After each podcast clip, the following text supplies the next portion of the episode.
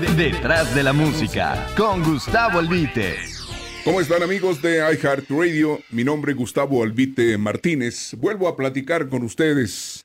Levantando su copa para brindar, dice mi querido amigo, cuando no me la pide el cuerpo, me la exige el alma. En este caso se refiere a una copa, pero bien pudiera ser el agua o la música. Me explico. Para nadie es desconocido que los cinco sentidos humanos son importantes y que la disminución o la anulación de cualquiera de ellos convierte al ser humano en discapacitado. La vida pierde gran parte de su belleza cuando la vista deja de retratar el mundo y sus colores. El olfato no incendia el resto de los sentidos al perderse la percepción de los aromas. El tacto ya no nos permite darnos cuenta de la suavidad de las rosas o el dolor que producen sus espinas. La lengua no transmite al cerebro la dulzura extrema de la miel o el profundo amargo de la cíbar, y el oído nos priva del canto de los pájaros o la suave melodía que produce el céfiro. Oiga usted qué privilegio a cualquier edad y aún con el auxilio de prótesis como auriculares o lentes, contar con la alquimia de esas cinco maravillas físicas y químicas que nos permiten ver, saborear, palpar, oler y escuchar la vida, con su explosión de colores, su multitud de sabores, sus variadas texturas, sus mágicos aromas y sus sonidos infinitos. Cada quien diferirá en la opinión de qué sentido será el principal. Para el pintor, la vista, para el cocinero y el enólogo, el gusto, para el escultor, el tacto, para el químico el olfato, para el músico el oído.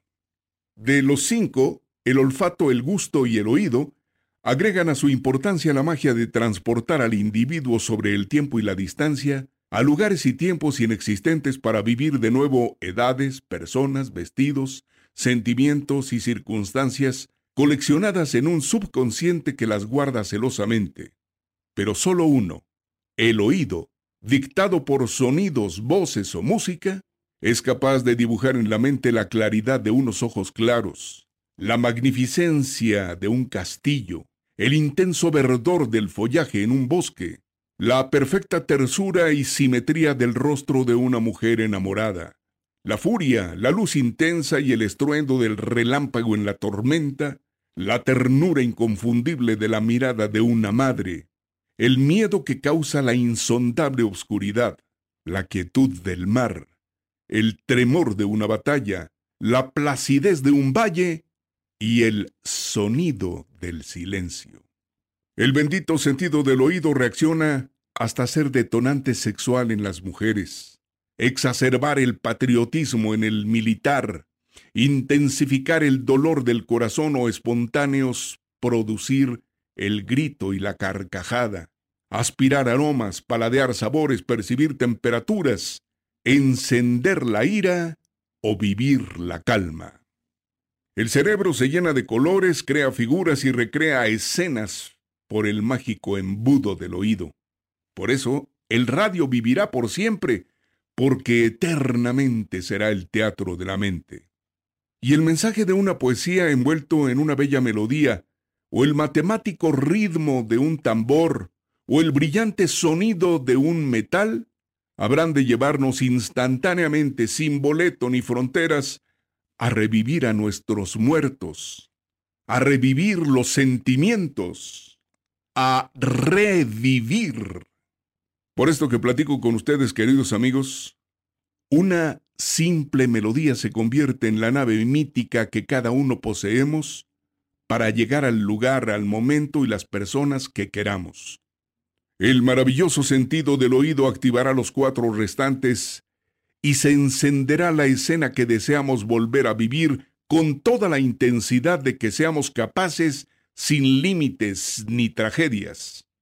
Dos frases que no recuerdo dónde ni cuándo las conocí, apoyan esta pequeña reseña, como pueden hacerse muchas, de la importancia de la música. El oído es el último sentido que deja de funcionar cuando el corazón se detiene. Y la segunda, ¿qué sería del ser humano sin sus recuerdos? Por eso acudimos a la música inolvidable. Cada quien tiene la suya. Por eso los ojos lloran. Por eso el corazón se acelera. Disculpándome con ustedes por hablar en primera persona, yo equiparo el agua y la música, vitales ambas. Como el agua, tomamos con tanta naturalidad la música, porque nos hace falta y porque la tenemos a nuestro alcance sin detenernos de dónde viene o pensar quién la creó. Como el cuerpo agradece el agua que apaga su sed, el alma recibe con gratitud la música que la acaricia. Detrás de la música, con Gustavo Albite.